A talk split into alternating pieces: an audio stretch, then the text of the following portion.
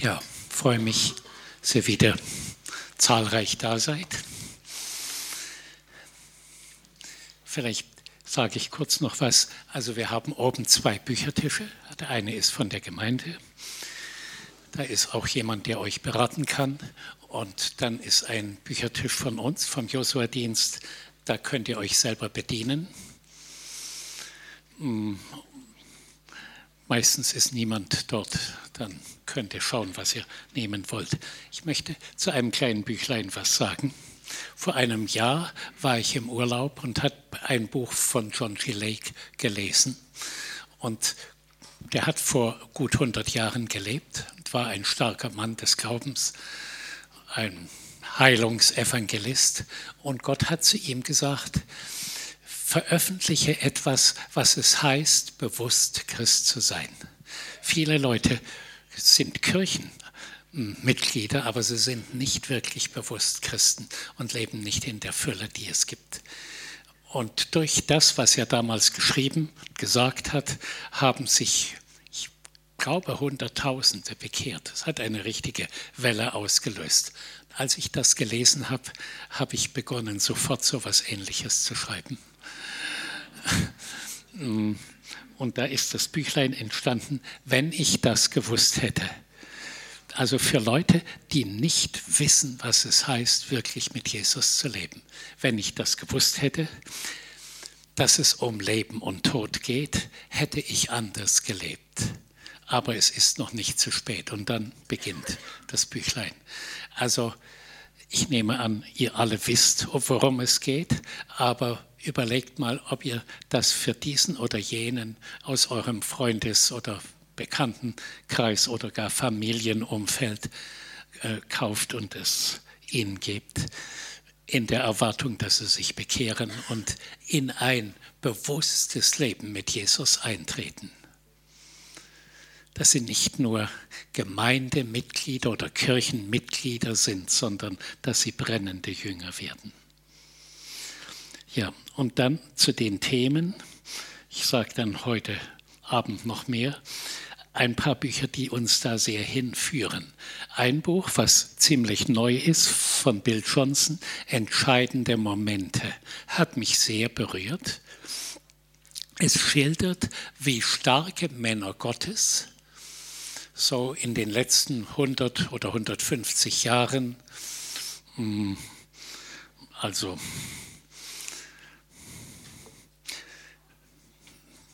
Charles Finney und Smith Wigglesworth und Catherine Coleman und wie sie alle so heißen, wie sie plötzlich von Gott berührt wurden und in eine ganz starke Neuausrichtung und Salbung reingekommen sind und Starkes bewirkt haben. Als ich das Buch gelesen habe, habe ich eigentlich ständig beten müssen.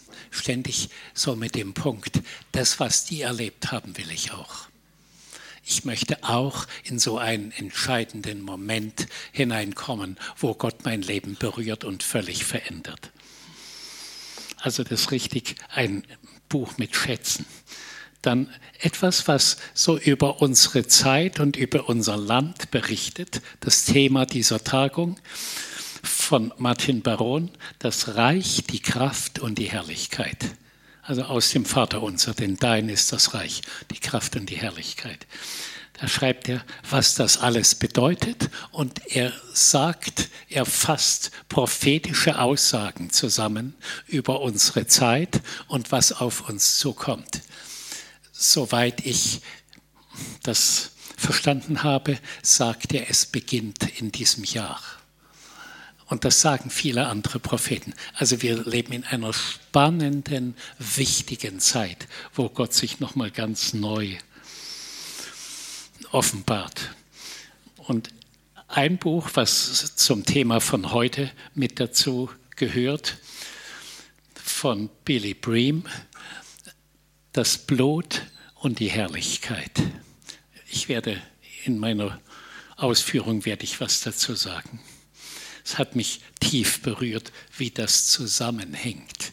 Das Blut Jesu und die Herrlichkeit.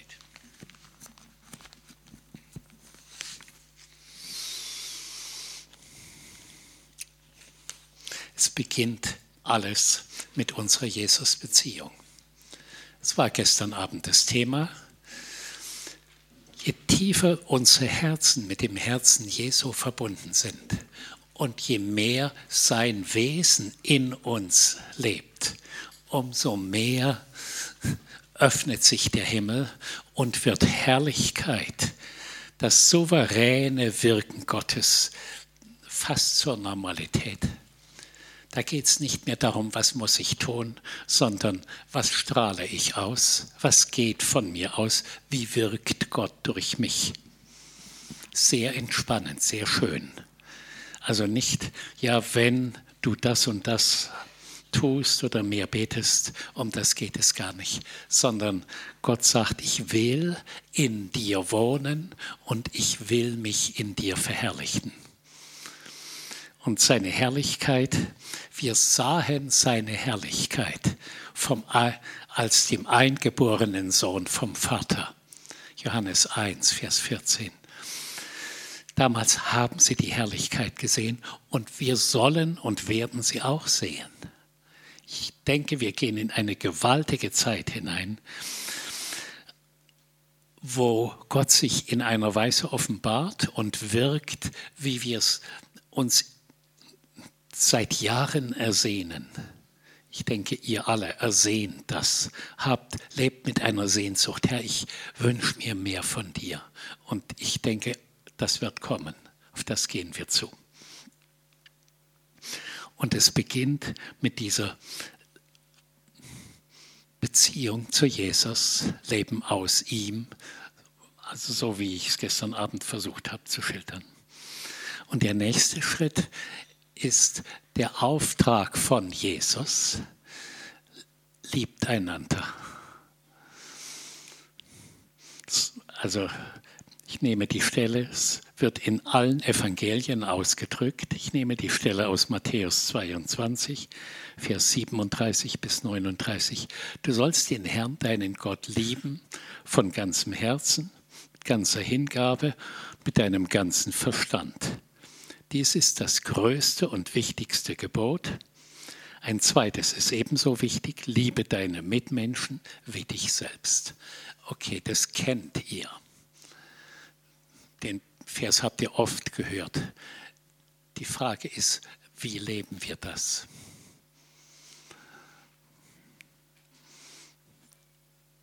Und zwar, es ist ein Gebot von Jesus. Es ist nicht, naja, wenn es dir gut geht, dann wirst du das ausleben, sondern es ist ein Auftrag. Der steht nicht zur Debatte, sondern da können wir nur sagen, ja Herr. Und Liebe ist eine göttliche Eigenschaft, tiefe Liebe. Es gibt auch menschliche Liebe, da ist Gott auch mit dabei, aber es geht um eine viel tiefere Agape-Liebe. Und wie kommt die in unser Herz? Wie werden wir davon erfüllt? Darüber versuche ich ein bisschen zu sprechen. Und ich bitte, wenn ihr könnt, dass ihr sagt, ja, ich will das lernen oder ich will das leben. Also Liebe zu leben beginnt mit unserer Entscheidung für Liebe. Und dann kommt die göttliche Ausgießung von Liebe. Also es ist immer er und wir oder zuerst wir und dann er. Dann wird die Liebe Gottes, des Vaters, ausgegossen in unsere Herzen.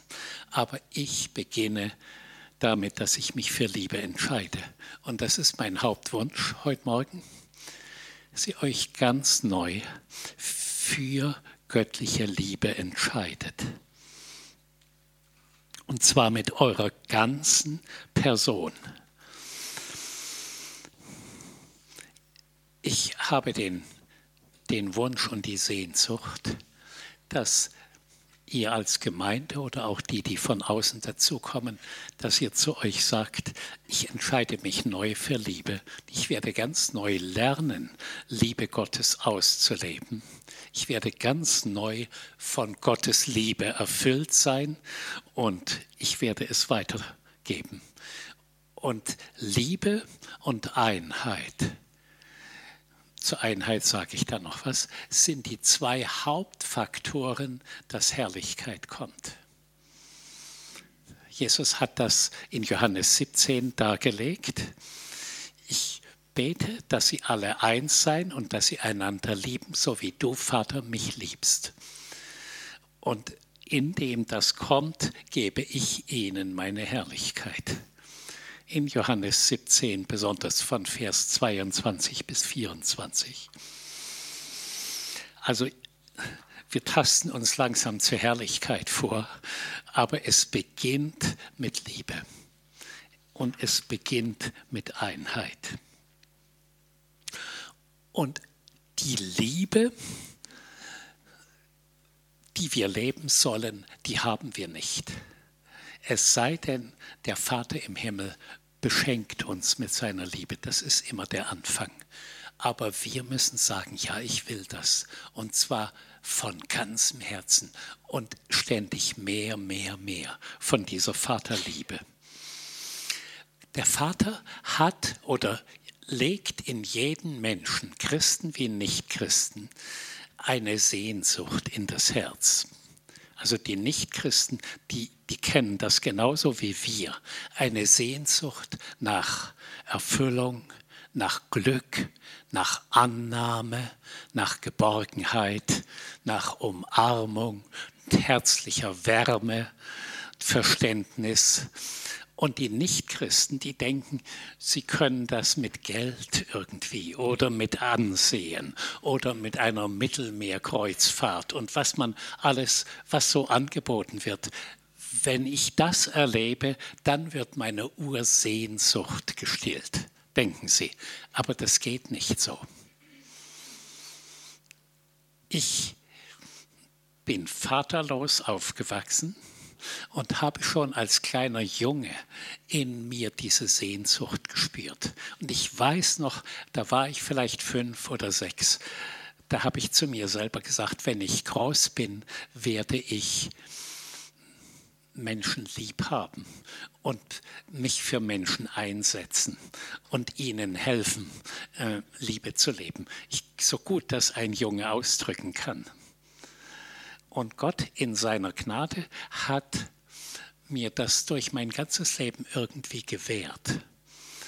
Zuerst, ich habe Landwirtschaft gelernt, hm, habe ich begonnen, meinen Chef, meine Chefs zu lieben und eine tiefe Freundschaft mit ihnen zu beginnen als Nichtchrist. Und dann bin ich habe ich Entwicklungsprojekte geleitet, immer so mit der Sehnsucht, ich will anderen helfen und sie glücklich machen. Äh, und die Projekte sind gut gegangen, aber es war ohne diese göttliche Liebe. Und eines Tages, als ich da, ich habe in Indonesien, in Afrika und in Afghanistan gearbeitet. Als ich eines Tages über Sumatra flog, kam die Liebe Gottes ins Flugzeug rein und hat mich berührt und er hat hörbar zu mir gesagt, Christoph, du lebst verkehrt. Ich möchte, dass du dein Leben änderst. Ich wusste, das war Gott, weil es mit so viel Autorität gesprochen war. Aber ich wusste nicht, was heißt Leben ändern. Wie geht das? Was erwartet Gott von mir? Aber weil es mit so viel Autorität gesagt wurde, habe ich gesagt, ja, ich stimme dem zu. Ich bin bereit, mein Leben zu ändern. Und dann habe ich Menschen in meinem Umfeld gefragt, Christen und Nichtchristen. Die Nichtchristen hatten keine Antwort. Und die Christen wussten sofort, worum es geht und haben mich beraten und haben gesagt, du musst dich nochmal ganz neu bekehren. Ich bin landeskirchlich aufgewachsen, musst dich neu bekehren und du brauchst die Vaterliebe Gottes in deinem Herzen. Du brauchst Jesus, der dein Leben steuert und all die vielen guten Dinge haben mich gut beraten. Und ich habe gesagt, okay, das mache ich. Und das war auch nicht immer nur easy und einfach, weil Hingabe erfordert einen Preis. Eines Tages hat Gott zu mir gesagt, gib deinen Beruf auf, verdiene kein Geld mehr und vertraue mir, dass ich dich versorge. Und das war nicht leicht. Ich glaube nicht, dass Gott das von jedem erwartet. Aber es war so dieser Test der ganzen Hingabe. Dann habe ich meine Arbeit gekündigt. Ich habe vorher gut verdient. Und von nächsten Monat an hatte ich kein Gehalt mehr. Und Gott hat noch dazu gesagt, und rede mit keinem Menschen über Geld. Sag nicht, dass du Geld brauchst oder dass du nichts verdienst. Sag kein Wort mit niemand. Außer meiner Mutter, die, die hat das rausbekommen, die hat das gewusst. Aber sonst, wenn ich gefragt wurde, was, was machst du jetzt, habe ich gesagt, ja, ich bin dabei, mich neu zu orientieren oder irgend so etwas. Aha. Ich habe nie gesagt, dass wir kein Geld verdienen. Und Gott hat uns von dem Monat ab reichlich großzügig beschenkt und versorgt über viele Jahre. Und dadurch ist ein großes Vertrauen in die Vaterliebe in mich reingekommen. Und der Vatergeist ist in mich reingekommen. Hm, zuerst, dass ich mich richtig angenommen fühlte und wertgeschätzt. Und im Lauf der Zeit ging das weiter, Gott hat gesagt, es reicht nicht, dass du nur für dich Liebe empfängst. Du musst es weitergeben und du sollst ein geistlicher Vater werden. Meine Frau, eine geistliche Mutter. Sie hat zum Glück immer völlig mitgezogen, meine Frau. Wir waren uns immer eins. Und Gott hat diese Ursehnsucht gestillt, Liebessehnsucht. Die habt ihr alle in eurem Herzen. Und die einzige Quelle, wo das wirklich gestillt wird, ist die Vaterliebe Gottes. Dann natürlich auch Liebe durch Jesus, Liebe durch den Heiligen Geist und im Laufe der Zeit auch Liebe durch Menschen in deinem Umfeld, geistliche Geschwister. Aber es beginnt bei der Vaterliebe Gottes. Ich erinnere mich, als ich ein junger Mann war, habe ich gedacht, so mit 17, 20, wenn ich eine gute Frau finde, dann wird mein Liebesdefizit gefüllt. Und dann habe ich eine gute Frau gefunden. Ich war damals nicht richtig bekehrt, ich war nur eben kirchlich. Und wir, haben uns geliebt. Und das war eine gute oder ist eine gute Ehe. Aber diese tiefe Liebessehnsucht kann meine Frau nicht stillen, weil die hat selber diesen Urmangel in sich. Das geht nicht, äh, dass Menschen das stillen können. Das müssen wir vom Vater im Himmel kriegen. Und das gilt für uns alle. David sagt in Psalm 18, ich will dich lieben, Herr, von ganzem Herzen, o Herr, meine Stärke. Also da drückt er diese Entscheidung für Liebe aus. Ich will lieben und Gott liebt mich. Und dann wird das vollständig. Mm, und diese Entscheidung für Liebe, die muss man eigentlich jeden Tag neu treffen, weil wir müssen das Manna jeden Tag einsammeln. Wir haben keinen Liebesvorrat. Ich entscheide mich für Liebe täglich. Und zwar primär für meine Allernächsten, meine Frau, meine Kinder, mein ganzes Umfeld und dann auch für die Übernächsten. Ich entscheide mich für Liebe in meinem Beruf. Ich entscheide mich, meinen schwierigen Chef zu lieben oder schwierige Mitarbeiter, die Gott extra an meine Seite gestellt hat, damit ich Liebe lerne.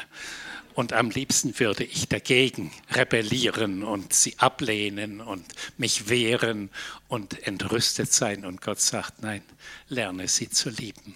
Das ist das eigentliche Leben. Also ein Leben als Christ ist eigentlich eine andauernde Liebesgeschichte. Wollt ihr das? Entscheidet euch dafür. Leute, die Personen in eurem Umfeld, die freundlich und liebenswert sind, da ist das keine Kunst. Die liebt ihr natürlich. Aber lernt Menschen zu lieben, die ihr eigentlich ablehnt und die ihr nicht mögt. Und indem ihr das lernt und versucht, so gut ihr könnt, ihnen Liebe zu zeigen, wird sich alles verändern. Hm, um auf die, jetzt kommt der Pastor rein, um auf die Gemeinde zu kommen.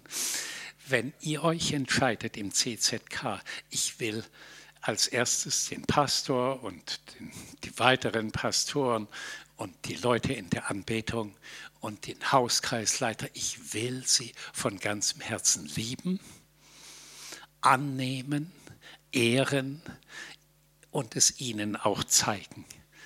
Indem ihr das tut, wird sich euer Leben gravierend verändern. Die Liebe Gottes hält Einzug in euer Leben und im nächsten Schritt wird Herrlichkeit kommen. Also wir gehen in diese Konferenz rein mit einer sehr hohen Erwartung, dass in das CZK die Herrlichkeit Gottes kommt. Das souveräne, übernatürliche Handeln Gottes, Wirken Gottes, ausgegossene Liebe. Die Liebe Gottes ist eine göttliche Kraft, eine göttliche Substanz. Sie ist etwas Übernatürliches, was es auf der Erde nicht gibt. Hm, das gibt es bei Gott. Und nichts kann uns trennen von seiner Liebe. Sie fließt und sie fließt immer.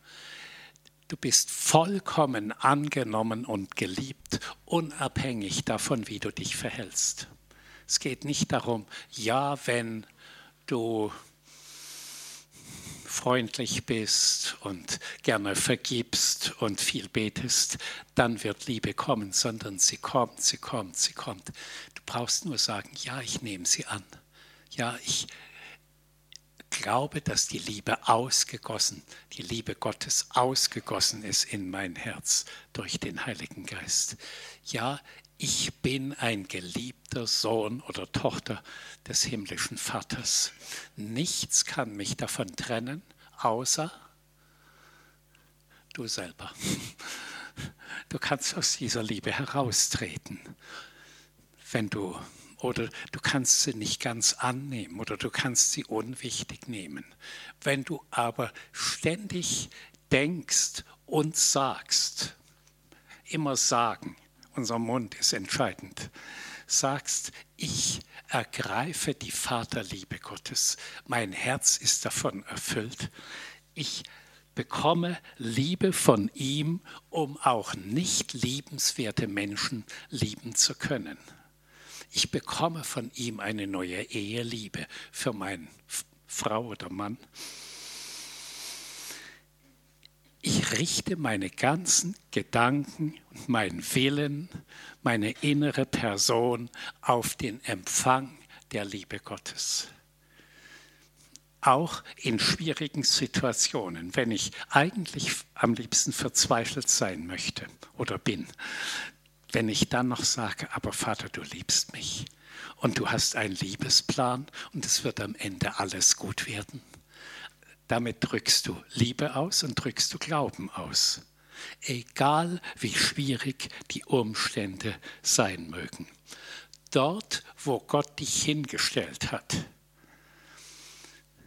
wo dein Leben abläuft, dort sollst du Liebe leben. Es beginnt am meisten in der Familie und da ist es auch am schwersten weil man sich ja so gut kennt und die Schwächen ständig des anderen erlebt und ihn trotzdem immer lieben, lieb haben, Liebe ausdrücken. Dumme Frage, wollt ihr das? Natürlich, ja. Entscheidet ihr euch noch mal ganz neu dafür? Gestern ging es um Jesus, heute geht es um Liebe. Und so kommen wir zur Herrlichkeit entscheidet euch bitte nochmal ganz neu. Ja, ich will Liebe leben. Ich will sie ausdrücken. Ich will den anderen annehmen, wie er ist. Ich habe immer mal Seminare für christliche Lehrer gehalten. Und da waren zwei wichtige Punkte, über die wir geredet haben. Die Frage als Lehrer oder Lehrerin, liebt ihr die Kinder? Die zum Teil extrem schwierig sind und die euch viel Mühe bereiten und die voller Rebellion sind und die voller negativer Gedanken und Streit und was sie alles mitbringen. Hm sich nicht konzentrieren können, immer eigentlich nur an Dummheiten denken, liebt ihr sie? Und das ist nicht einfach, aber entscheidet euch und sagt, ja, ich will sie lieben, Vater im Himmel. Ich schaffe das nicht, aber du wirst mir deine Liebe geben. Und ich erzähle von einer Lehrerin, die mir Rückmeldung gegeben hat. Sie hat gesagt, ich habe mich für zwei Dinge entschieden. Das hat meine Klasse völlig verändert. Ich habe mich für Liebe entschieden und zwar nicht einfach, aber im Lauf der Zeit habe ich immer mehr Liebe zu, auch zu den sehr schwierigen Kindern bekommen und konnte es in irgendeiner Art ausdrücken. Und ich habe die Kinderherzen gewonnen und sie sind weich geworden, sie haben mir gefolgt, die Konzentration nahm zu, die Streitereien nahmen ab, es hat im Laufe der Zeit die Klasse völlig verändert. Und dann bin ich in den zweiten Schritt gegangen. Ich habe gesagt, ich bin mit Jesus berufen, im Leben zu herrschen. Steht in Römer 5, Vers 17. Da heißt es, die, die die Fülle der Gnade empfangen haben. Wer ist das? Sag doch bitte ich. ja, ich. Und die Gabe der Gerechtigkeit. Gerechtigkeit heißt völlige Annahme beim Vater, sein Wesen in mir. Die, die die Fülle der Gnade und die Gabe der Gerechtigkeit empfangen haben, sollen im Leben herrschen durch Christus. Also in der Klasse heißt es, ich soll mit Jesus über die Situation in der Klasse herrschen, über alle Kinder, über die Atmosphäre, über das Verhalten der Kinder. Wie geht das? Das hatten wir vorher alles drüber gesprochen. Ich gehe hm, vielleicht einmal oder zweimal in der Woche eine Stunde früher in die Schule und ich binde im Klassenraum alle negativen Kräfte und Einflüsse. Also ich trete in meine Vollmacht ein und ich binde die Geister der Rebellion, der Lieblosigkeit, des Streites, des sich nicht konzentrieren können, die unreinen Geister, die durchs Internet in die Kinder kommen.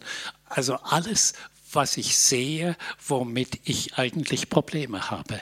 Ich entmachte, binde die Geister, entmachte sie und werfe sie aus den Kindern und aus der ganzen Klasse raus. Und im zweiten Schritt, ich gehe von Stuhl zu Stuhl, also ohne dass die Kinder da sind, eine Stunde bevor die Kinder kommen, und segne jedes Kind. Und so wie wenn es da sitzen würde und spreche lauter gute Dinge aus und rufe die Liebe Gottes auf die Kinder runter und rufe die Willigkeit, gehorsam zu sein und dem Unterricht zu folgen und einander anzunehmen. Ich rufe alles Gute runter. Wir haben Vollmacht, so zu handeln. Ich nehme das als Beispiel. Das könnt ihr für jeden für jeden Beruf nehmen oder eigentlich für jede Situation eures Lebens. Liebe reinholen und im Namen Jesu herrschen. Schlechte entmachten und Gutes freisetzen. Ganz einfach. Die Lehrerin sagt, nachdem ich mich so verhalten habe, habe ich eine völlig andere, gehorsame, willige Klasse bekommen. Auch Kinder, die vorher schwierig waren, sind wie die Lämmer geworden. Und es war eine völlig veränderte Atmosphäre. Die anderen Lehrer haben das mitbekommen und haben im Lehrerzimmer gefragt, sag mal, wie, wie hast du das geschafft?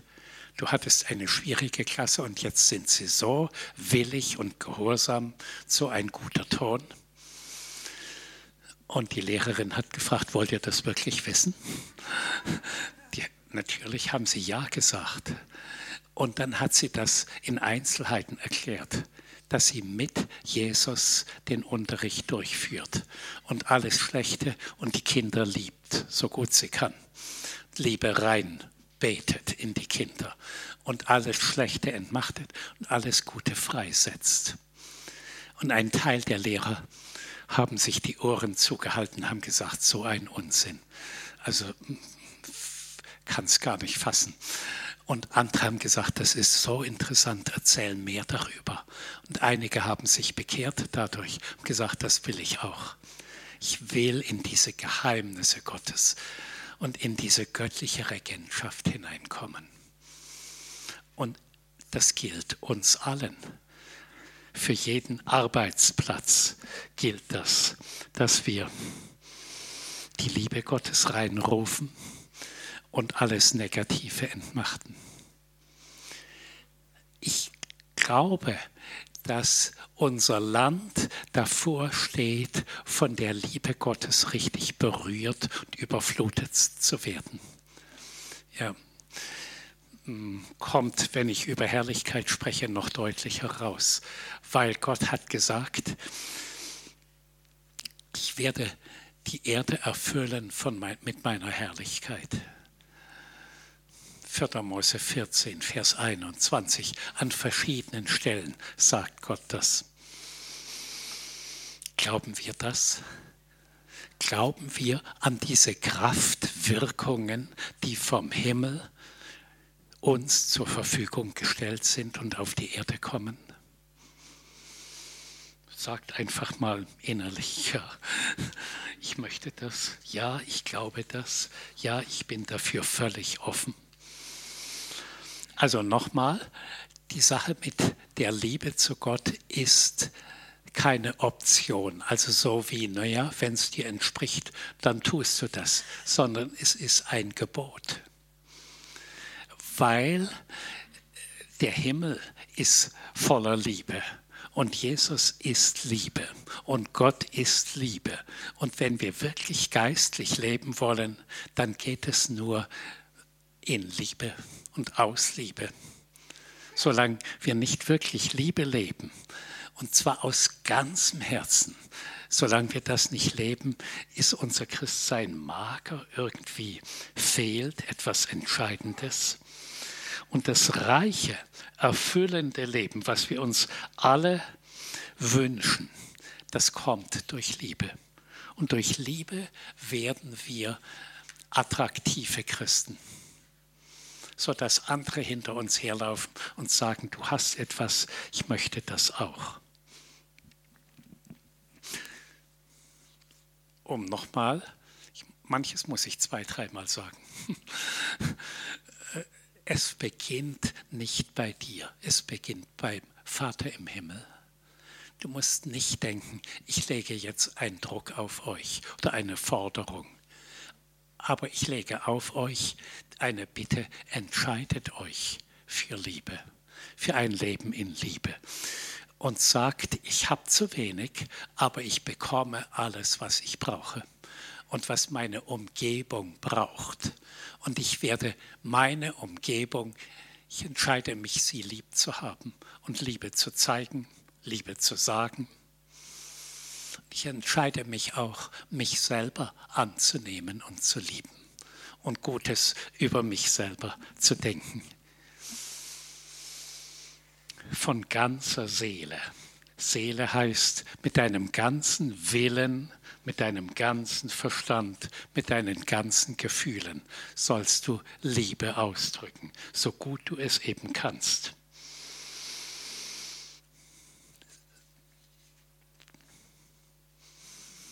wollt ihr euch dafür entscheiden? Mhm. Also, ist eine dumme Frage, weil Jesus fragt nicht, wollt ihr euch dafür entscheiden, sondern er sagt, es ist ein Gebot. Es wird nicht diskutiert, sondern wir können nur sagen, ich entscheide mich in Schwachheit. Ich entscheide mich dafür, auch wenn ich noch ein absoluter Liebesanfänger bin. Aber ich will ich, und ich werde mit meinem ganzen Verstand, mit meiner ganzen Kraft. Du darfst dich dann, dann kommt Liebe in dich. In einer schwierigen Situation darfst du dich entscheiden, Will ich Schlechtes sagen? Will ich mich ärgern? Oder will ich in irgendeiner Weise was Gutes sagen, Liebe ausdrücken? Und ich weiß, das ist nicht einfach, aber das können wir lernen. Und im Lauf der Zeit wird es uns zum Bedürfnis. Und im Lauf der Zeit merken wir, wenn ich Liebe ausdrücke, ändert sich alles. Wenn ich Gutes sage, wenn ich den anderen annehme und mich für ihn entscheide. Ich drücke es nochmal anders aus. Wir werden aufgefordert, ob wir vom Baum der Erkenntnis von Gut und Böse leben etwas, was gut ist, finden wir gut, etwas, was schlecht ist, finden wir schlecht. Und dann reden wir schlecht. Und das ist das falsche Leben. Wir leben nicht vom Baum der Erkenntnis. Wir leben vom Baum des Lebens. Und das ist Jesus in uns. Und das ist seine Liebe in uns. Ich entscheide mich, von dem richtigen Baum zu leben. Ich entscheide mich, die Zusagen Gottes und die Geschenke Gottes in mein Herz hereinzuholen. Und davon gibt es ganz viel. Ich entscheide mich, mit dem Kreuz zu leben. Es ist eine Entscheidung, den, alles Negative dort abzulegen und alles Gute zu holen. Ich entscheide mich, in einer schwierigen Situation zum Thron der Gnade zu gehen und da heißt es, um das abzuholen, die Hilfe, die du jeweils brauchst.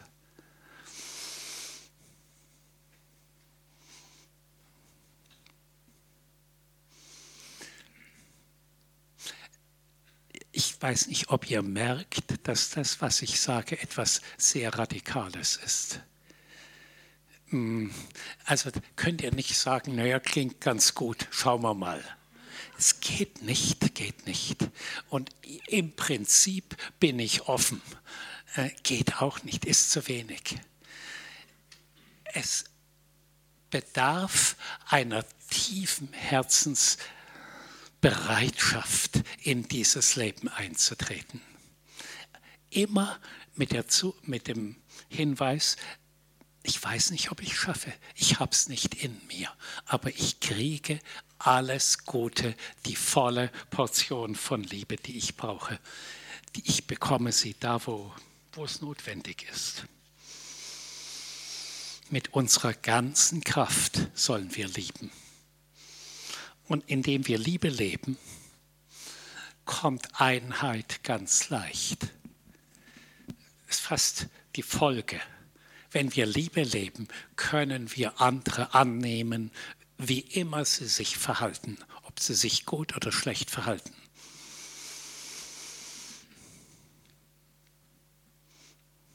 Wir haben, ich erzähle einfach so dann und wann ein Beispiel, wir haben über viele Jahre seelsorgerlich gearbeitet und Leitern gedient. Und manchmal kommen Personen zu uns und haben nur Probleme und haben ständig mh, hm, Auseinandersetzungen und Probleme. Und du weißt nicht, wo du anfangen kannst. Wie sollst du ihnen seelsorgerlich dienen? Die reden nur, was nicht geht. Die Ehe geht nicht und mit dem Leiter haben sie Schwierigkeiten und im Beruf haben sie Probleme und Krankheitsprobleme und du weißt nicht, wo du anfangen sollst. Und dann am Anfang als ich unerfahren war, bin ich auf alles eingegangen und habe überall gute Ratschläge gegeben. Und das ist endlos. Und im Laufe der Zeit habe ich umgeschaltet und habe gesagt, Gott hat ein völlig anderes Lebensprogramm für dich. Er hat eine hohe Berufung für dich. Du bist in vieler Weise begabt. Der Herr liebt dich von ganzem Herzen. Und kannst du umschalten und seine Liebe annehmen und dich von ihm füllen lassen und dir seine Geschenke zeigen lassen und sie annehmen. Gott hat einen riesigen guten Plan für dein Leben. Und indem ich so geredet habe und sie gelobt und geehrt und ihre guten Seiten hervorgehoben habe, war der ganze Schrott nicht mehr wichtig. Sie sind wie über die Probleme ihres Lebens drüber gestiegen und sind in die höhere Dimension der göttlichen Eigenschaften eingetreten. Und das können wir alle. Ich weiß, dass viele von euch da und dort Probleme haben aber lebt nicht problembezogen, sondern lebt auf Jesus und seine Liebe und seine göttlichen Lösungen ausgerichtet. Auf einmal wird euer Leben ganz leicht und schön. Wir müssen die Probleme nicht, nicht so tun, wie wenn die nicht da wären. Ja, die sind da.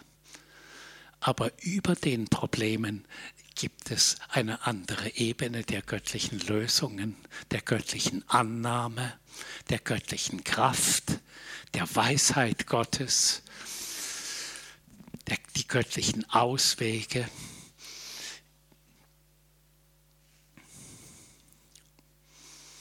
Ich bitte euch, entscheidet euch dafür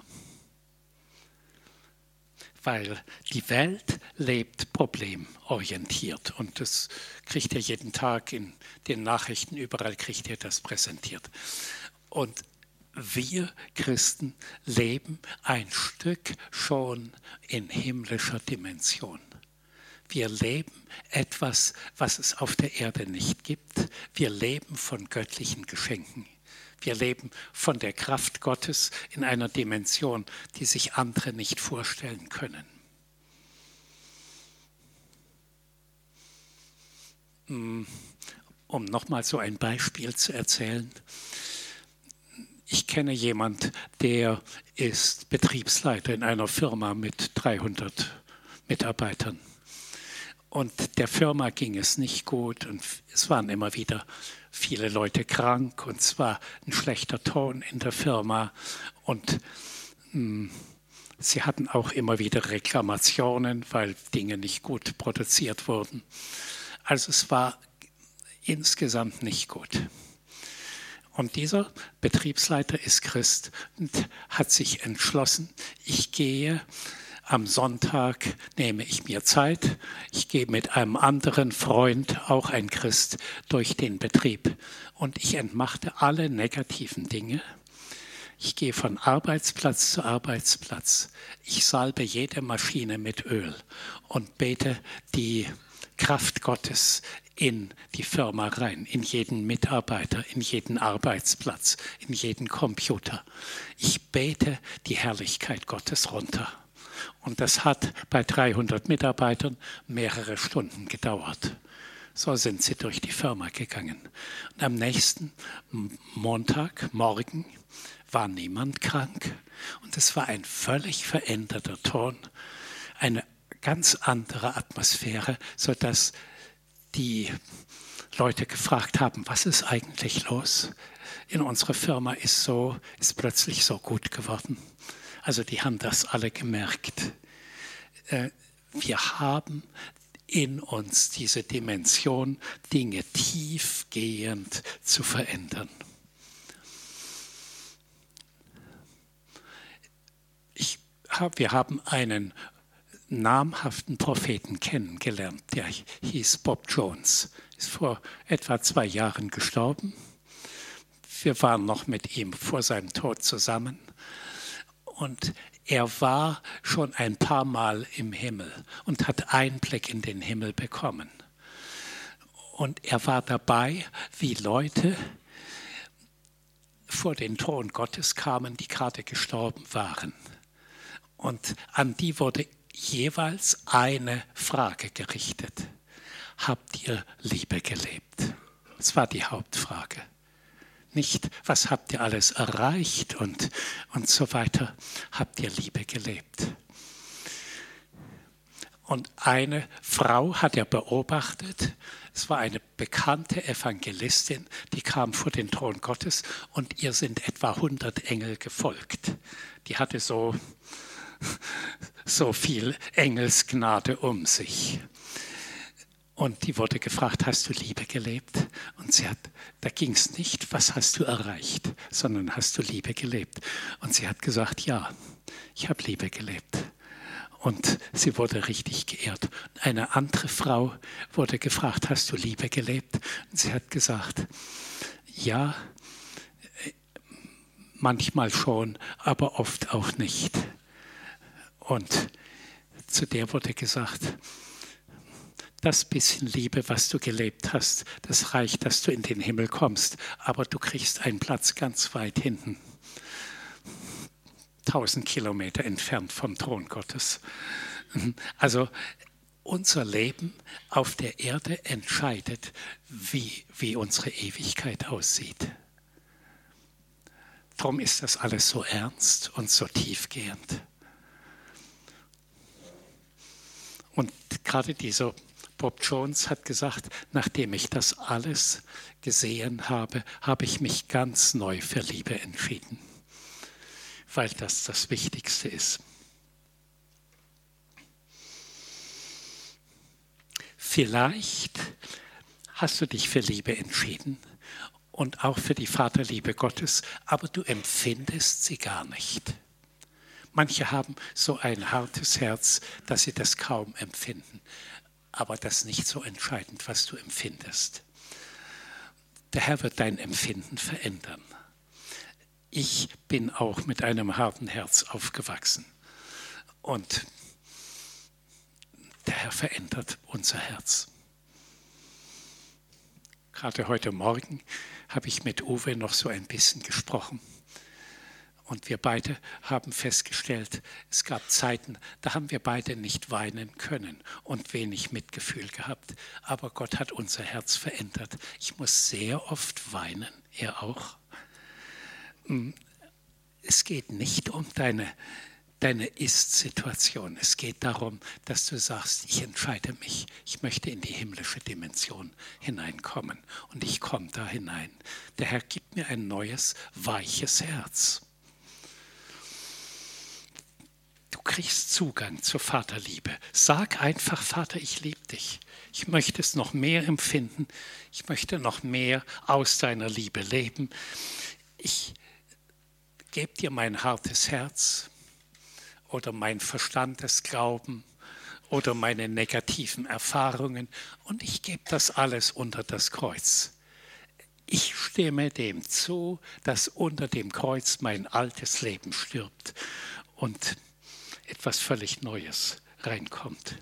Solange wir nicht Liebe leben, leben wir egoistisch oder selbstsüchtig und denken, wir könnten uns alles selber schaffen, selber verdienen. Und ich danke dir, Vater, dass du in jeden Menschen diese Liebe hineingegeben hast.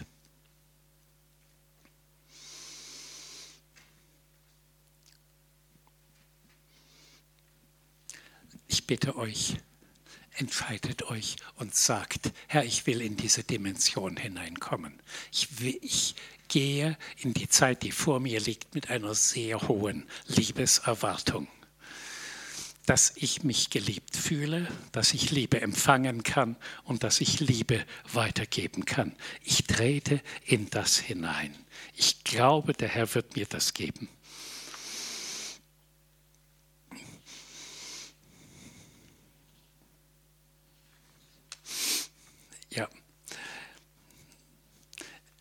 Und indem wir in Liebe zunehmen, sagt Gott, das ist so wie die Basis, jetzt kommen die nächsten Wachstumsschritte.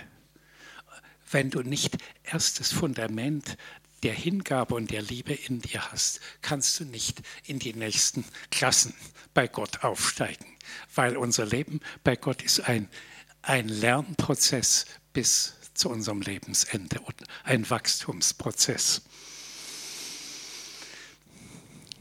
Ich nenne mal die Klassen, die ich so durchlaufen habe. Bei jedem mag das ein bisschen anders sein. Hm. Zuerst begann es mit dieser Entscheidung für Gott und für Hingabe und so gut ich konnte für Liebe. Und es war für mich nicht so einfach, weil mein Herz ziemlich hart war und weil ich sehr auf Leistung orientiert war. Also alles selber machen. Und Gott hat mir Zeit gelassen. Der zweite Schritt war, ich bitte um die Fülle des Heiligen Geistes.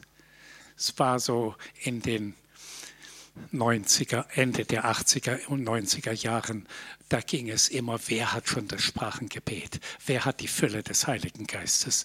Und in das bin ich voll hineingetreten und bin in irgendeiner Weise reich beschenkt worden. Der nächste Schritt war, ich lerne in Vollmacht zu leben. Ich erkenne die Vollmacht, die Gott mir gegeben hat, mit ihm geistlich zu regieren. Ich habe Vollmacht über negative Kräfte und Dämonen, so wie Jesus sagt in Lukas 12, Vers, in Lukas 10, Vers 19, ich habe euch Vollmacht gegeben, zu treten auf Schlangen und Skorpione und über jede Macht des Feindes. Nichts wird euch schaden. Also ich habe gelernt, in meiner Vollmacht zu leben und dann sind Geister ausgefahren, dann sind Kranke geheilt worden. Und das hat mich in dem bestätigt. Und in dem bin ich immer noch drin. Wir lernen immer weiter. Der nächste Schritt war ein ganz wichtiger Schritt. Ich lerne aus Stolz herauszutreten und Demut anzunehmen. Das ist einer der schwersten Schritte. Stolz heißt, ich versuche mein Leben selber in Ordnung zu halten oder ich versuche aus eigener Kraft zu leben. Ich lebe ich bezogen. Und Demut heißt, ich lebe Jesus bezogen. Ich bin total von ihm abhängig. Und nachdem ich Demut erkannt habe, wie schön das ist und wie entspannend, bin ich richtig scharf auf Demut geworden. Mhm. Also wenn ich zum Beispiel angeklagt werde, ich erinnere mich, ich hatte ein Seminar und es war wirklich gut. Und plötzlich steht hinten jemand auf und zerreißt alles, was ich gesagt habe. Und es war eine ganz bedrückte Stimmung und die ganze Salbung, alles war weg. Und nun stand ich für Sekunden vor der Frage, Rechtfertige ich mich? Verteidige ich mich? Oder gebe ich dem sogar Recht? Ich habe gesagt, ich bitte Sie um Vergebung, dass ich so schlecht gesprochen habe und dass so wenig Salbung da war, dass ich Sie nicht überzeugen konnte. Es tut mir wirklich leid. Und dann in dem Moment war die Salbung wieder im Raum. Also Demut heißt, ich lasse Jesus machen. Ich bin völlig von ihm abhängig. Und das ist so was Schönes. Der nächste Schritt war, ich lerne aus Gnade zu leben. Gnade, erkläre ich dann noch ein bisschen mehr, ist eins der schönsten Dinge der Bibel. Paulus beginnt und beendet fast alle seine Briefe damit, dass er schreibt, der Friede Gottes und die Gnade Gottes sei mit euch. Die Gnade heißt Geschenke, Geschenke, Geschenke des Himmels in allen Bereichen eures Lebens. Und Gnade fließt nur, wenn ihr demütig seid, wenn ihr Geschenke erwartet, wenn ihr nicht mehr denkt, ich muss es selber machen. Hm, der nächste Schritt war Zunahme in der Salbung, besonders Heilungssalbung. Da bin ich immer noch drin. Oder wir alle sind drin. Ich, es, es hat ständig zugenommen und es nimmt weiter zu. Aber ich habe mittlerweile eine Riesensehnsucht nach Herrlichkeit Herrlichkeit heißt, der Herr tut alles. Der Herr handelt übernatürlich. Ob ich jetzt gerade bete oder auf ihn ausgerichtet bin oder nicht, er übernimmt alles.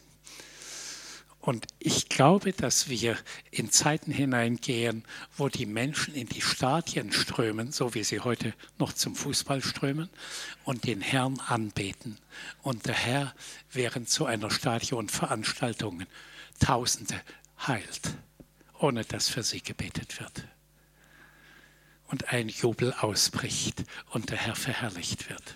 Auf das gehen wir zu. Ja. Also sagt, ich bin bereit, in diese Lebensschule Gottes einzutreten.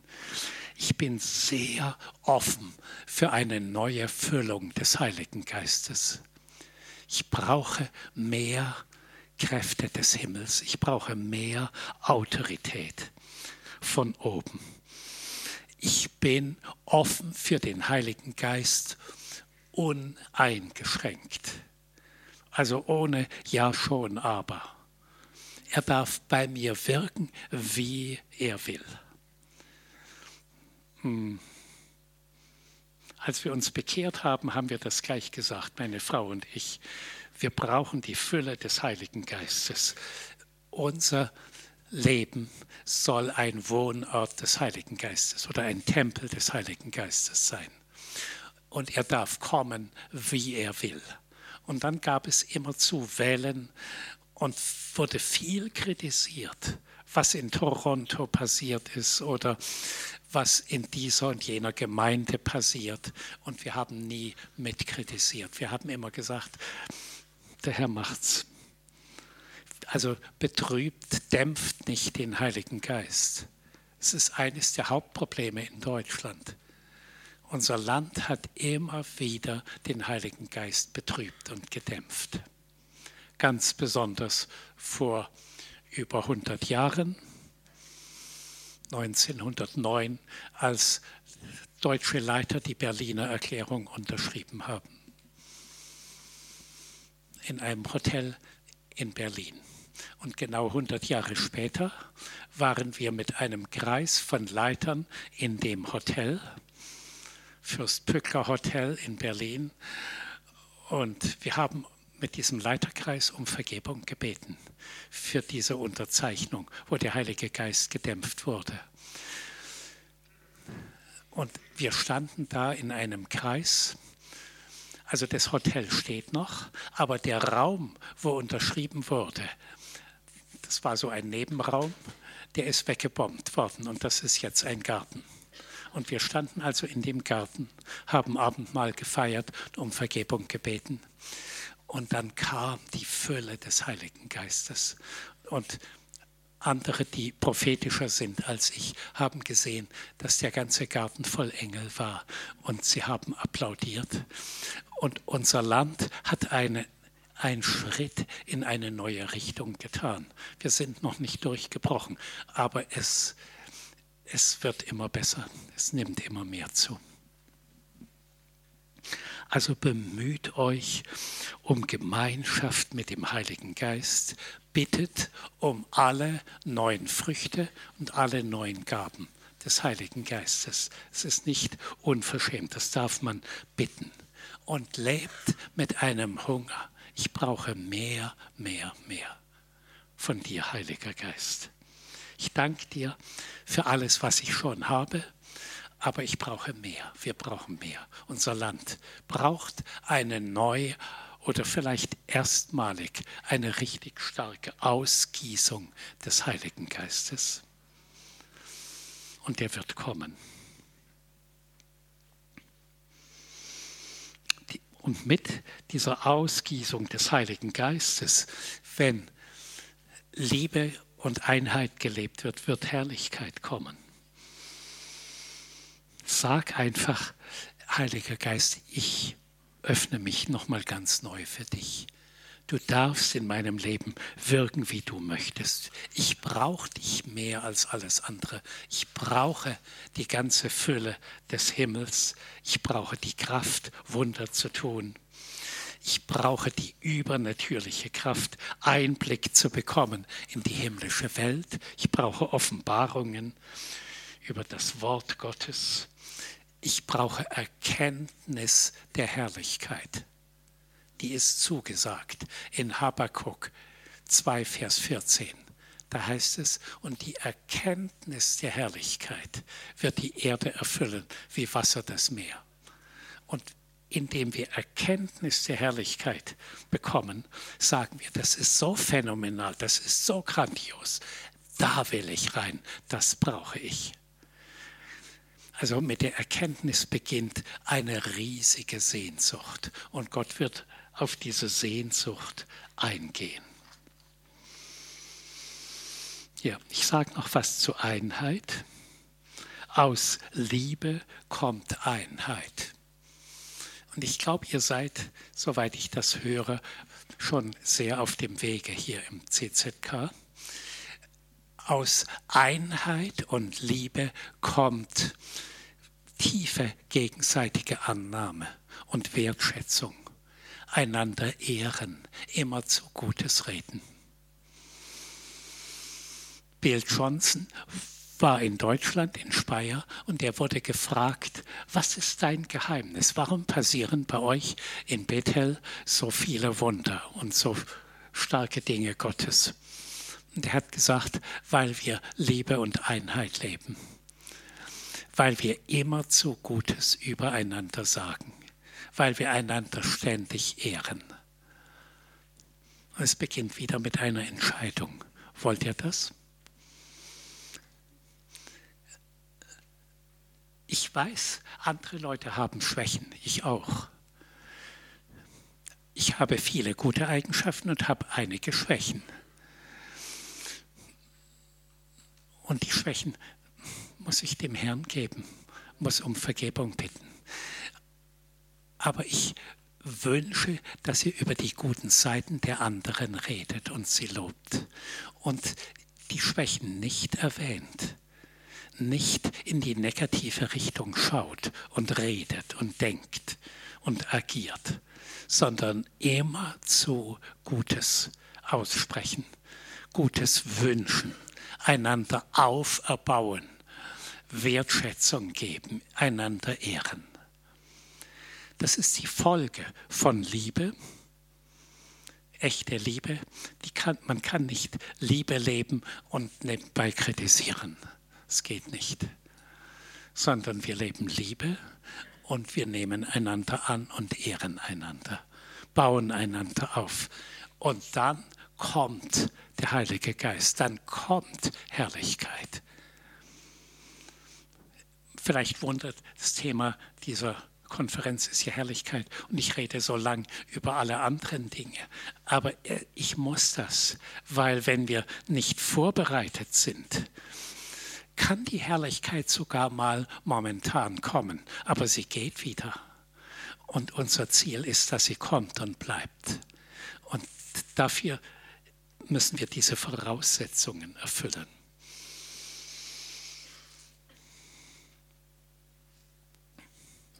Wieder die komische Frage. Nachdem ihr euch für Liebe entschieden habt, wollt ihr euch auch für Einheit entscheiden? Auch wenn andere schwierig sind. Ich gebrauche immer mal ein Beispiel, was ich von einer Gemeinde erlebt habe, haben einen sehr guten Pastor. Ich würde sagen 90 Prozent richtig exzellent gut und hat auch ein paar Schwächen. So wie wir alle. Ich auch. Und was denkt ihr, was das Hauptthema war der Gemeinde? Die 10 Prozent.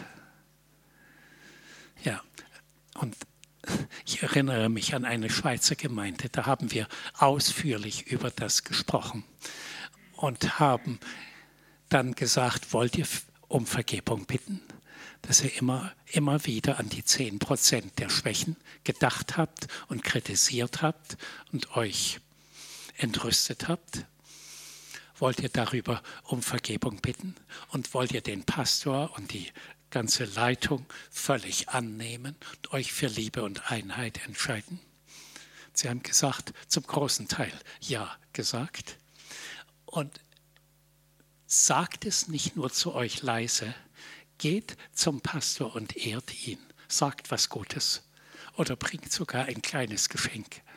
Nicht, dass er Geschenke braucht, dringend, aber ein Zeichen der Liebe und der Wertschätzung.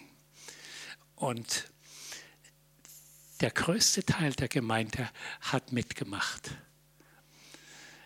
Die Folge war, von dem, vom folgenden Sonntag ab haben sich in der Gemeinde jeden Sonntag zwischen fünf und zwanzig Leute bekehrt.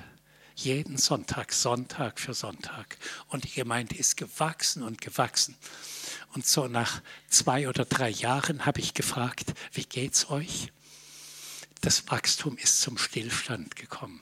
Es wächst nicht mehr. Ja, lebt ihr noch Liebe und Einheit? Ja, nicht mehr so ganz. Es gab Konflikte, es gab Auseinandersetzungen, es gab Vorwürfe. Und dann hört das Wachstum auf. Also wenn wir Liebe und Einheit leben, spürt das die Stadt Karlsruhe oder wo immer ihr her seid. Und sie sagen, da will ich hin. Da muss ich dabei sein. Das zieht mich richtig magisch an. Natürlich bringt Gott auch seinen Teil dazu. Ich möchte nochmal betonen, das Ganze hat mit unserem Herz zu tun. Wenn unser Herz die Steuerungszentrale erfüllt ist von Liebe und Einheit. Drum betet David, schaffe in mir Gott ein reines Herz und gib mir einen neuen beständigen Geist. Hm, das gleiche können wir auch beten. Herr, gib mir ein Herz, was synchron mit deinem Herzen, Jesus, schlägt. Gib mir ein völlig von dir und deiner Liebe erfülltes Herz. Und die Bibel ist voll von Anweisungen, die unser Herz betreffen. Bis dahin, wo Jesus sagt, ich heile die, die ein zerbrochenes Herz haben, die Schlimmes erlebt haben oder die gar eine schlimme, traumatische Erfahrung gemacht haben. Auf das will ich kurz eingehen, weil es eine Blockade sein kann für unser geistliches Leben und überhaupt eine Blockade für Gebetserhörungen. Wenn ihr eine schlimme Erfahrung gemacht habt, verschuldet selber oder von außen, hm, vielleicht einen ganz dicken Streit oder gar eine Scheidung oder hm, dass ihr von jemand enorm abgelehnt wurdet, ungerecht behandelt und beschimpft wurdet. Oder vielleicht sogar ein Unfall, wo alles zerbrochen ist. Oder wo ihr viel Geld verloren habt. Oder wo ihr ungerecht hm, gemobbt und angeklagt wurdet in, an eurer Arbeitsstelle und euch wie der letzte Dreck vorkamt. Also hm, wo etwas ganz Schlimmes passiert ist, da geht in der Regel euer Herz zu. Und ihr baut sowas wie eine Schutz, Selbstschutzmauer um euch auf, um nicht wieder so schlimm verletzt zu werden. Oder Frauen, die, auch Männer, die missbraucht wurden. Das ist so gravierend und da baut man so diese Schutzmauer. Und durch die Schutzmauer kommt selbst Gott nicht richtig durch. Es sei denn, er nimmt sie über natürlich weg. Aber ich möchte gerne für euch ein Gebet sprechen. Das haben wir in letzter Zeit öfters gemacht, besonders in Heilungsveranstaltungen. Manche können ihre Heilung nicht empfangen, weil diese Schutzmauer davor ist, Selbstschutz. Oder weil ein dicker Geist des Traumas davor sitzt. Das ist ein ganz, das ist wirklich ein starker, ein, ein dicker, fetter Geist des Traumas und der holt noch andere dazu. der, der holt noch, also Geist der Abwehr oder des Schweigens oder der Blockade in den Gefühlen. Also der holt noch alle möglichen dazu. Oder ein Geist des Unglücks. Aber es beginnt meistens mit dem Traumageist. Und ich möchte gerne für euch beten. Wir haben bei Heilungsveranstaltungen festgestellt, wenn wir erst die Traumageister entmachten und dann um Heilung beten, brechen wir viel mehr zur Heilung durch. Also der Ausgang ist, ihr braucht ein geöffnetes, freies Herz für die Liebe Gottes, für die Fülle des Heiligen Geistes. Und wir beten, dass jegliche Blockaden, die entweder durch negative Kräfte oder durch euch selber in euer Leben reingekommen sind, entmachtet werden. Sitzt mal einfach entspannt da. Ich will für euch beten.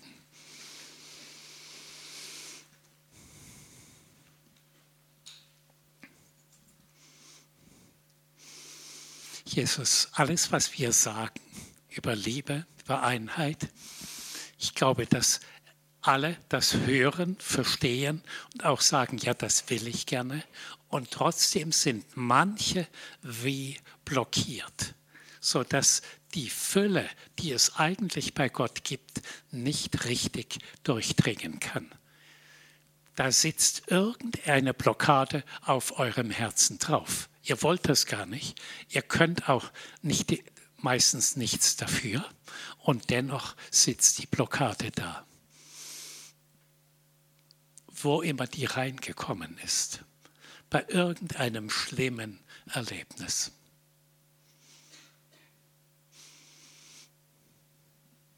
bei mir kam sie vermutlich rein. Ich hatte so eine Herzblockade, als mein Vater gestorben ist, im Krieg gefallen ist, als ich drei Jahre alt war. Ist wie eine,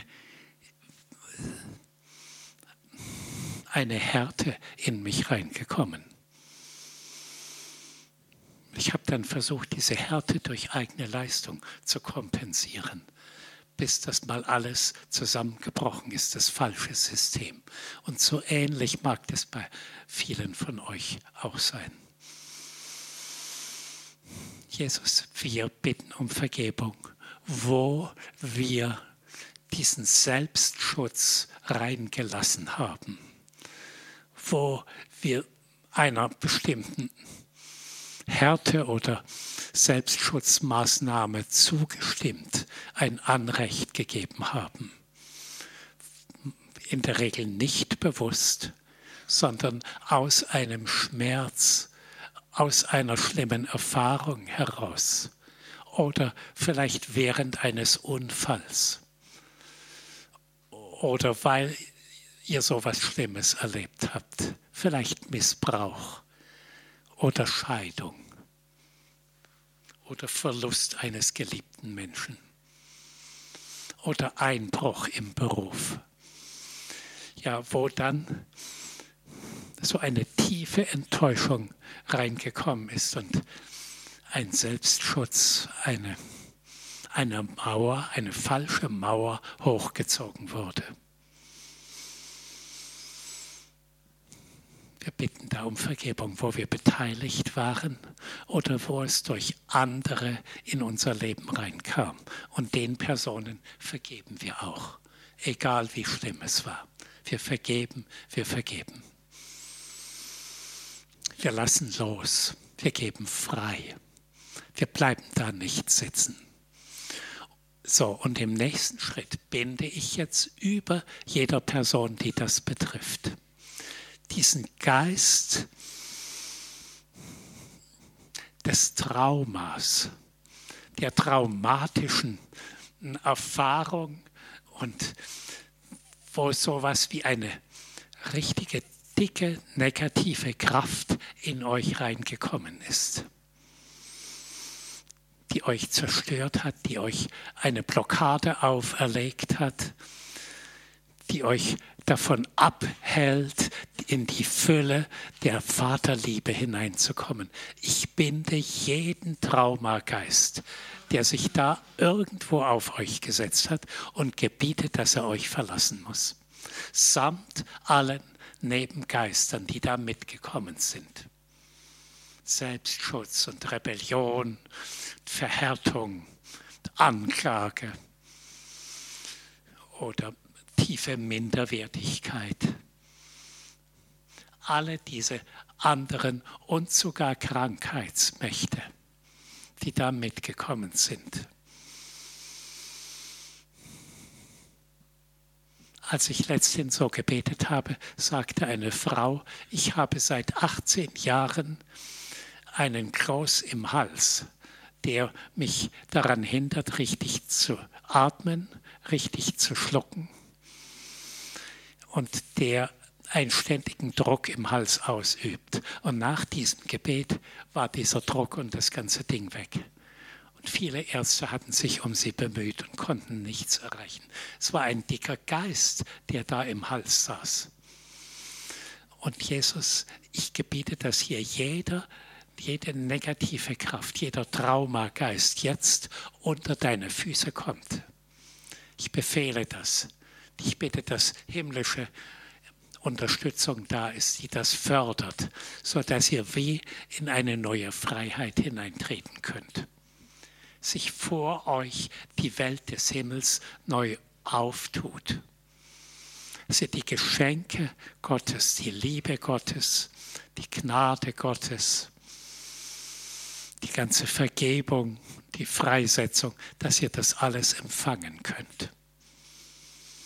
Ich sage dir Dank, Jesus, dass du jetzt bei Einzelnen richtig etwas Dickes, Blockierendes wegnimmst. Danke, Jesus. Weggenommen hast. Hm. Ja, gut. Und wir treten ein in das Leben in, in Gnade. Gnade heißt, Gott gibt in jeder Situation göttliche Lösungen. In jeder Situation. Der Himmel ist voll von Geschenken. Könnt ihr noch aufnehmen? Seid ihr schon müde? Hm, ich mache noch ein bisschen weiter. Ich habe noch zwei Punkte, wichtige.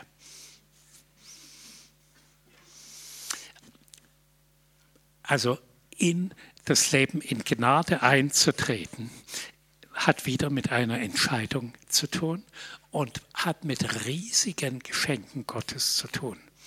Gott, der Vater, Jesus, der Heilige Geist, wollen immer schenken, schenken, schenken, geben, geben, geben, Gutes tun, Gutes tun. Und die Frage ist, glauben wir das? Nehmen wir das an? Statt ich versuche etwas selber zu lösen ich versuche mir selber zu helfen oder ich versuche die, Gunst Gottes, meine Gebetsanliegen ständig mit Bitten vor ihn zu bringen. Ist zwar nicht verkehrt, aber kommt viel besser mit euren Anliegen vor den Thron der Gnade. Also legt die Gnade Gottes auf eure Probleme und sagt, die Gnade soll das tun. Die Gnade heißt das göttliche Handeln, die göttlichen Geschenke, die göttlichen Lösungen. Betet sogar den Herrn über Problemen an und sagt, ich übergebe dir alles, ich bete dich an, du wirst eine gute Lösung schaffen. Ein wunderbares Beispiel ist Josaphat, der mit einem relativ kleinen Heer von einer riesigen Übermacht angegriffen wurde. Und Gott sagt, du musst nicht kämpfen. Hm, geh dem anderen Heer mit den Anbetern entgegen. Erwarte mein Eingreifen. Und sie haben über dieser schwierigen Situation den Herrn angebetet. Man hätte verzweifelt sein können, resigniert, hm, voller Angst, stattdessen den Herrn angebetet und sein Eingreifen erwartet. Und dann hat diese andere Armee, da kam ein Engel und sie haben sich selber gegenseitig umgebracht. Also werdet ein Miterbe Christi und empfangt die Geschenke des Himmels. Empfangt Gnade in jedem Bereich. Ich nenne euch jetzt zum Schluss zwei wichtige Dinge, damit ihr zu dieser Fülle der Herrlichkeit durchbrecht. Bisher war es Jesus, die Liebe, Glaube an sein Eingreifen und jetzt noch zwei Dinge. Das eine, der Heilige Geist. Das eine ist, lebt aus Gnade. Bringt Gnade, ruft Gnade in jeden Bereich eures Lebens hinein, der schwierig ist. Die Gnade ist eine aktive göttliche Kraft so wie es in Hebräer 4, Vers 16 heißt, kommt mit Zuversicht zum Thron der Gnade, um das abzuholen, was ihr jetzt braucht.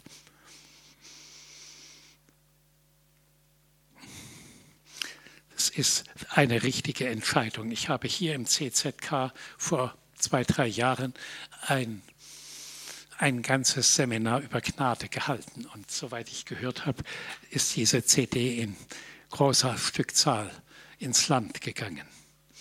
Also kommt zu diesem Gott, der immer eine göttliche Lösung hat.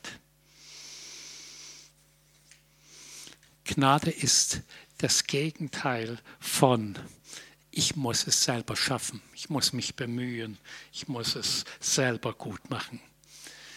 Und Gnade fließt, indem wir Gnade bekommen und immer zu Gnade gewähren. Menschen um euch herum brauchen eure Gnade statt eure Kritik oder euer Besserwissen oder eure Dominanz oder Kontrolle. Sie brauchen Gnade.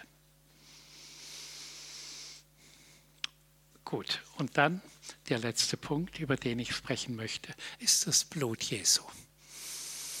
Das sind lauter Punkte, die ihr eigentlich alle kennt. Menschen, die mit der Kraft des Blutes Jesu leben, erfahren Durchbruch, Durchbrüche um Durchbrüche. Also wo immer etwas in eurem Leben eng ist, hm, wendet das Blut Jesu an.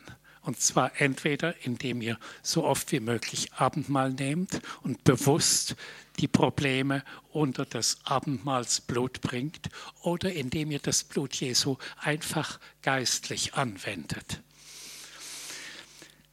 Durch das Blut Jesu sind wir von Sünde befreit und von dieser falschen inneren Haltung, sündigen zu müssen. Das Blut Jesu befreit uns. Wir müssen, wir können noch sündigen, aber wir müssen nicht mehr. Wir sind von der Macht der Sünde befreit und in die Macht Jesu Christi, in die Macht seiner Gerechtigkeit, in ein Leben, wo nicht mehr die Sünde über uns herrschen kann, sind wir eingetreten. Darum ist es immer wieder wichtig zu sagen, ich nehme das Blut Jesu in Anspruch, dass meine Herzenshaltung, meine Gedanken völlig verändert werden. Durch das Blut Jesu zieht sogar seine Heiligkeit in mich ein. Sein Wesen, seine Liebe zieht in mich ein. Durch das Blut Jesu ist der Weg frei gemacht für Vergebung. Vergebung ist ein Riesengnadengeschenk wenn immer uns Schlechtes zugefügt wird, können wir, sollen wir vergeben.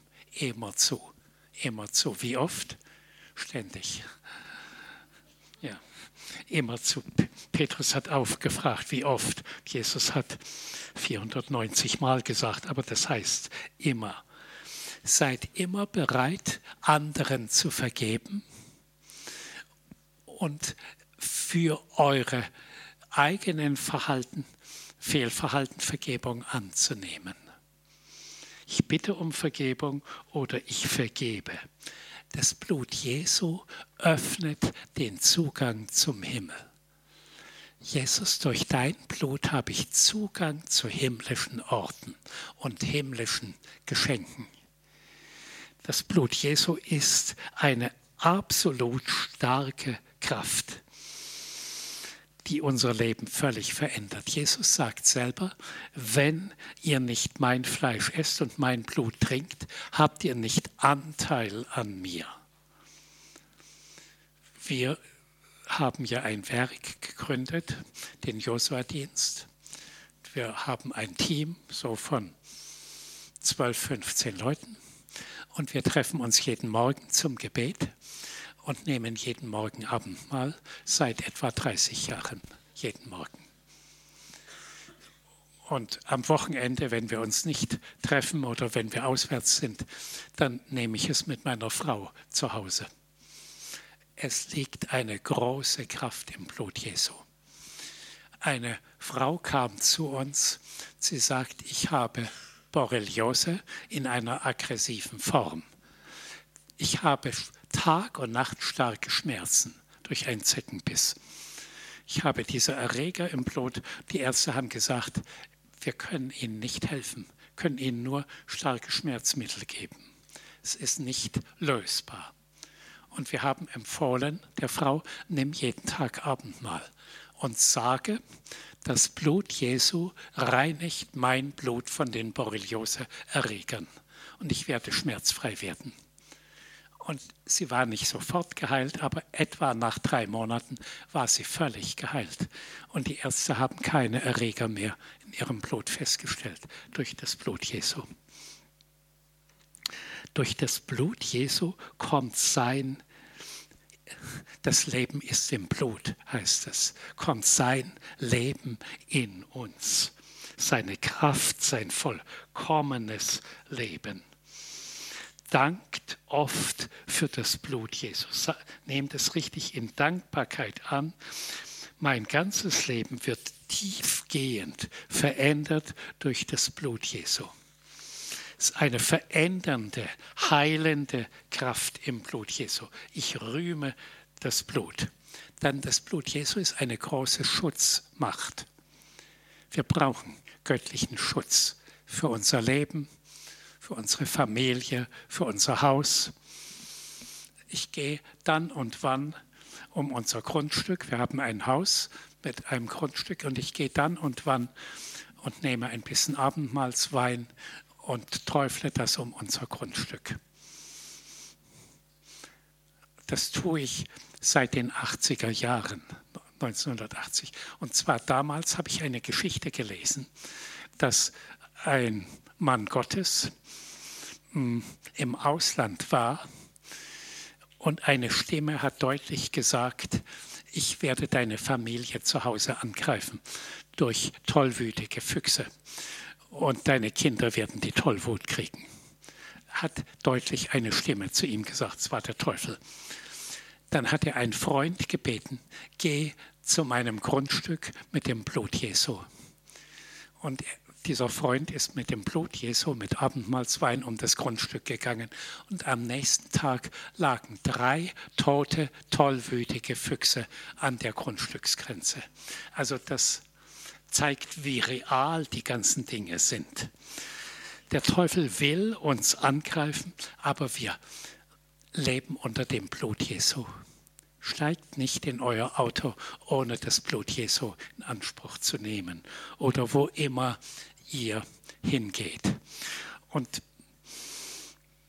es ist so eine heilende, befreiende Macht im Blut Jesu. Und der stärkste Punkt, für mich jedenfalls, ist der, es ist eine überwindende Kraft im Blut Jesu. Sie haben ihn, den Teufel, überwunden durch des Lammes Blut, durch das Wort ihres Zeugnisses. Offenbarung 12, Vers 11. Was überwinden wir? Eigentlich alles, was nicht gut ist. Wir überwinden Unglaube durch das Blut Jesu und Zweifel, die uns immer mal angreifen können oder wir überwinden Unzufriedenheit, Bitterkeit, Also alle diese Eigenschaften, die euch immer mal befallen wollen oder Launenhaftigkeit, Unausgeglichenheit, wendet das Blut Jesu an. Sagt, ich kriege ein neues Herz, ein neues Verhalten, neue Gedanken durch das Blut Jesu. Dort, wo ich lieblos bin, wende ich das Blut Jesu an und die Liebe Gottes zieht in mich ein. Im Blut Jesu ist, sind ganz starke Kräfte, um Ehen zu heilen. Also der Teufel arbeitet mit einem Geist der Ehezerstörung, den kennen wir. Oder einem Geist der Scheidung haben wir bei vielen Ehepaaren rausgeworfen.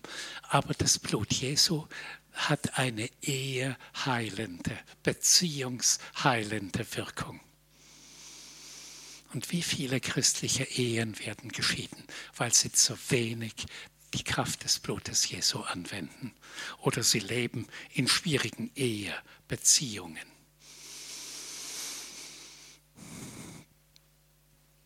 Also ist eine Kraft, die Lieblosigkeit oder Streit oder Differenzen überwindet und die Liebe Gottes stattdessen reinbringt. Dann so Glaubensmüdigkeit, Bequemlichkeit, Glaubensschwäche wird überwunden durch das Blut Jesu. Und etwas, was so zu unserem Zeitgeist gehört, ist sexuelle Unreinheit wird überwunden durch das Blut Jesu. Sexuelle Verführung oder Abartigkeit, auch Homosexualität, sexuelle Gefangenschaften oder viele sind gebunden, dass sie im Internet immer wieder unreine Dinge angucken müssen. Es ist wie eine Sucht.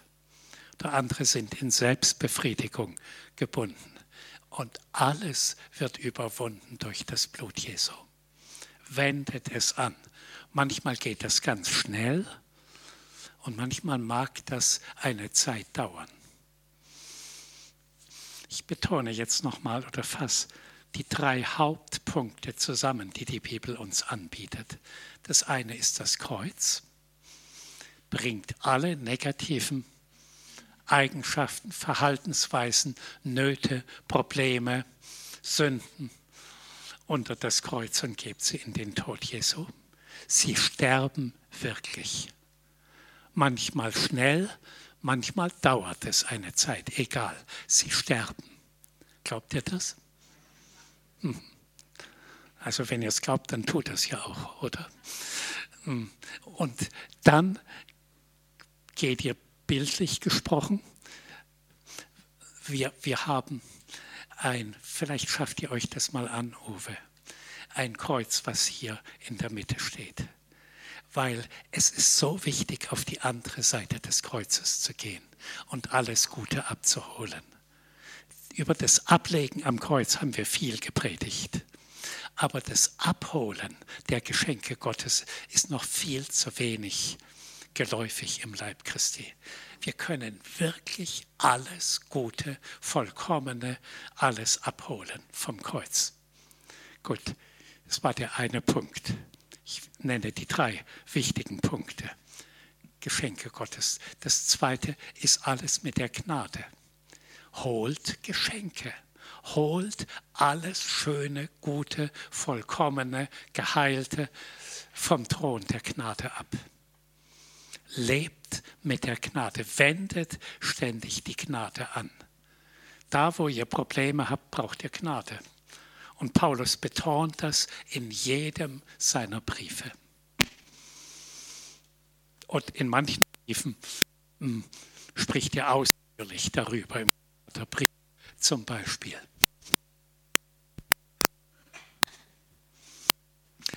Und der der dritte Punkt ist, lebt mit der reinigen Kraft des Blutes Jesu.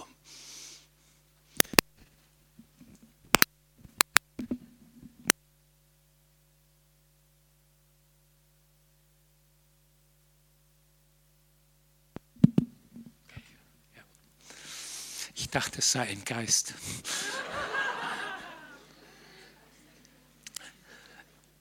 Habt ihr das verinnerlicht? Habt ihr das so für euch ergriffen? Und der dritte Punkt, das Blut Jesu. Also alles die reinigende, überwindende, befreiende Kraft des Blutes Jesu. Ihr könnt Abendmahl alleine nehmen oder zu zweit in der Familie oder in einer Gruppe. Also da gibt es kein Gesetz. Die Bibel nennt nicht Vorschriften. Es darf nur so und so eingenommen werden. Das muss ein Priester machen und so. Das nennt die Bibel nicht. Sondern wir haben Zugang zum Blut Jesu, alle, jeder auf seine Art. Ja, und macht nicht ein religiöses Ding daraus, sondern macht es zu einer Wohltätigkeits, zu einem Wohltätigkeitsangebot Gottes für euer Leben. Es ist besonders schön, wenn Eheleute oft Abendmahl nehmen. Also wir pflegen möglichst jeden Abend, wenn wir zu Hause sind, bevor wir ins Bett gehen, mit meiner Frau zusammen zu beten und Abendmahl zu nehmen. Nochmal so alles unter die befreiende und heilende Kraft des Blutes Jesu zu stellen. Gut, soweit von mir. Heute Nachmittag setzt Uwe das fort. Ich kündige schon mal an, es liegen viele oder mehrere gute Bücher über Herrlichkeit oben im Buchladen und von Maldonado auch auf unserem Büchertisch. Ich empfehle euch, befasst euch mit dem Thema Herrlichkeit. Lest diese Bücher dass ihr wie eine Sehnsucht bekommt, ein Verlangen, ich will und ich muss in die Dimension der Herrlichkeit hineinkommen, in meinem Leben, in meinem Umfeld. Und das, was wir bisher gesagt haben, Uwe wird das nochmal weiter fortführen heute Nachmittag, sind Hinführung zur Herrlichkeit. Ich glaube, die Herrlichkeit Gottes wird die Atmosphäre der Endzeit sein. Selbst bei Gnade. Bei Gnade geht es oft noch um mich oder meistens um mich und um uns und Geschenke des Himmels. Bei Herrlichkeit geht es primär um alles, was Gott tut, ohne uns, über uns hinweg als sein Wesen, seine Geschenke, sein übernatürliches Handeln in unsere Gegenwart hinein. Wunder um Wunder. Also ganze Stadien werden erreicht. Wir haben sowas schon mal erlebt. Ich erzähle das heute Abend. Hm, wo so die übernatürliche Kraft Gottes plötzlich alles übernommen hat. Da geht es nicht mehr darum, bist du würdig. Da ist einfach die Atmosphäre erfüllt von Kraft, von Heilung, von Lob Gottes, von Versöhnung, von Liebe. Alles kommt vom Himmel. Und auf die Zeit gehen wir zu. Darum empfehle ich euch, lest Bücher über die Herrlichkeit. Oder hier, wie hat Gott bei einzelnen Menschen souverän gewirkt, entscheidende Momente, wie Gott gewöhnliche Menschen begegnet und sie die Welt veränderten. Um das geht es. Indem ihr Bücher, Erfahrungen lest von anderen, was Gott im Moment weltweit tut, kommt in euch ein großer Hunger, eine Sehnsucht. Ich will, ich muss in die Dimension hineinkommen als Einzelne und als Gemeinde. Wollt ihr? Wollt ihr das? Klar, klar. Was denn sonst? Ja.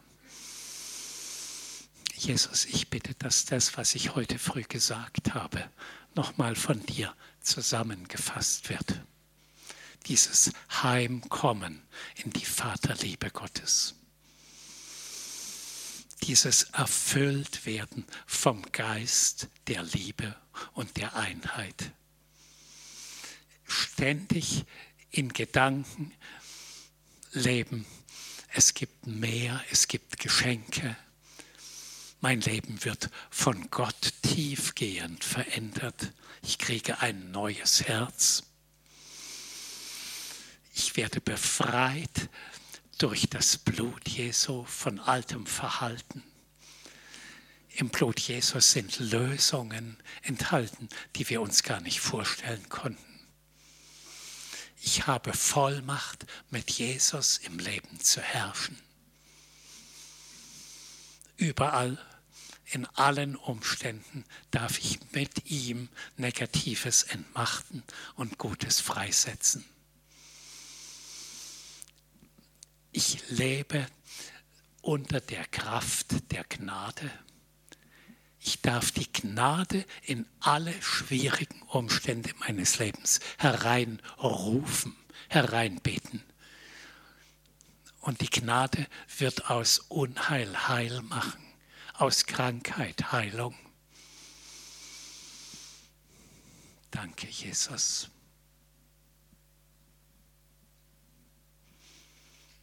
Ich nenne so ein Beispiel, könnte viele, viele erwähnen.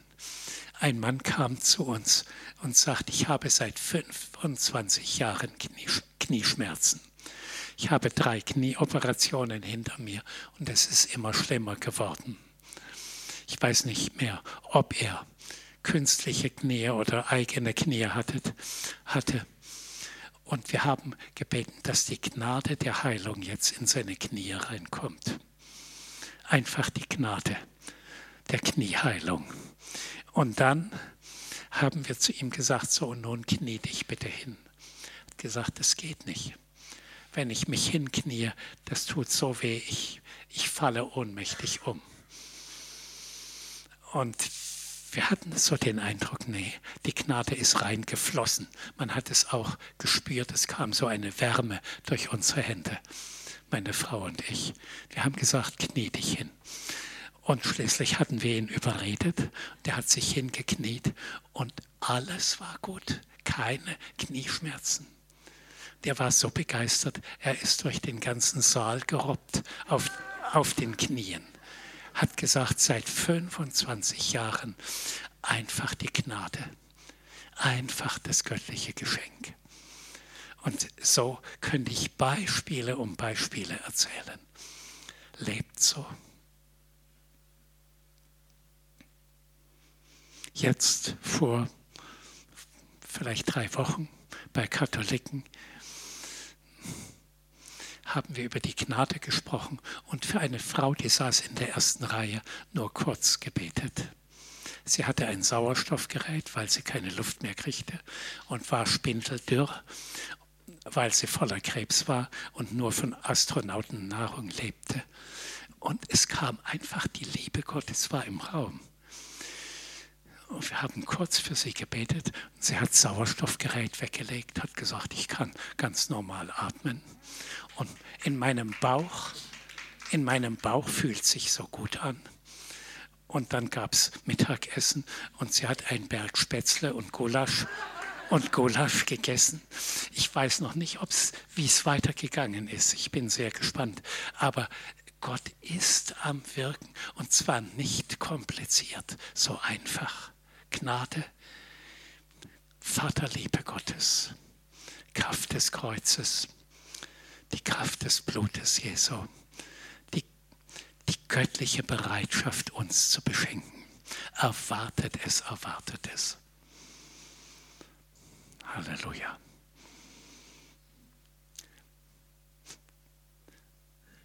Habt ihr völlig umgeschaltet? Ja, auf Erwarten, auf Liebe, auf Annehmen göttlicher Geschenke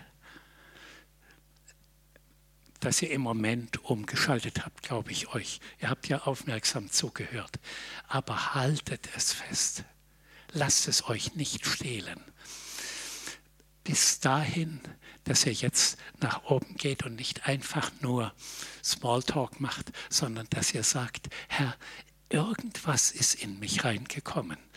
Ein, ein Stück Himmel. Ich bin mit dir, Jesus, an himmlische Orte versetzt. Und ich halte das fest. Ich werde weiter darin leben. Die Stelle steht in Epheser 2, Vers 6. Ich bin in eine Dimension des Himmels eingetreten. Ob ich das gleich stark spüre, aber ich ergreife es im Glauben. Manche spüren etwas oder manche spüren Wärme oder ein Kribbeln oder ein Drängen. Und das, das ist schön, aber ist nicht entscheidend.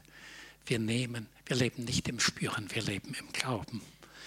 Dennoch, wenn jemand was spürt, kann es als Bestätigung nehmen. Oder ihr sagt, ich habe einen unwiederbringlichen, unumstößlichen Entschluss gefasst. Ich werde in das hineinkommen und werde darin leben. Könnt ihr das sagen? Gut. Hat jemand ein Drängen? Ich will noch irgendwas dazu sagen. Zeugnis, ein Empfinden? Drängt es jemand? Meistens weiß man das. Ja, du Uwe, schön. Ich möchte dich ermutigen. Die Frau mit dem Sauerstoffgerät ist eine meiner besten Freundinnen. Und wir haben uns die Woche getroffen und sie ist schon die ganze Zeit ohne Sauerstoffgerät. Ich habe, ja, ich wollte gerade weiter sagen, sie sieht bombig aus, sie isst und futtert. Und sie sind leider heute weg, sonst wären sie heute gekommen. Und ich, sie kamen zu besuchen, ich war so erstaunt, äh, wie gut sie aussieht. Richtig gut. Ne? Und sie fühlt sich auch gut. Sie kommt nächste Woche wieder in die Krebsklinik, aber sie sagt, sie ist so voll. Und die Ärzte äh, sagen, sie ist ein wandelndes Wunder. Also das geht bei ihr schon, sie sollte schon seit sieben, acht Jahren eigentlich beim Herrn sein.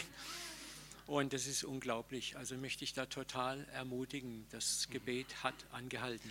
Ja, aber versteht mal bitte, es ist nicht ich. Es ist die Gnade, es ist die Bereitschaft Gottes, ich will mich verherrlichen, ich will in eurer Mitte wohnen. Während wir hier sind, läuft zu Hause eine Gruppe und da tut Gott gewaltige Dinge, übernatürlich. Ich höre am Telefon, was er wieder Wunderbares macht. Er will in unserer Mitte wohnen und er sagt, sagt bitte, ja Herr, wohn in mir. Tu die gleichen Wunder in mir. Also schaut nicht auf Menschen. Wer kann für mich beten? natürlich nicht verkehrt, aber schaut auf den Herrn und sagt, ich erwarte in meinem Leben das gleiche Wunder wie jetzt die Frau. Mhm. Amen. Danke, Christoph.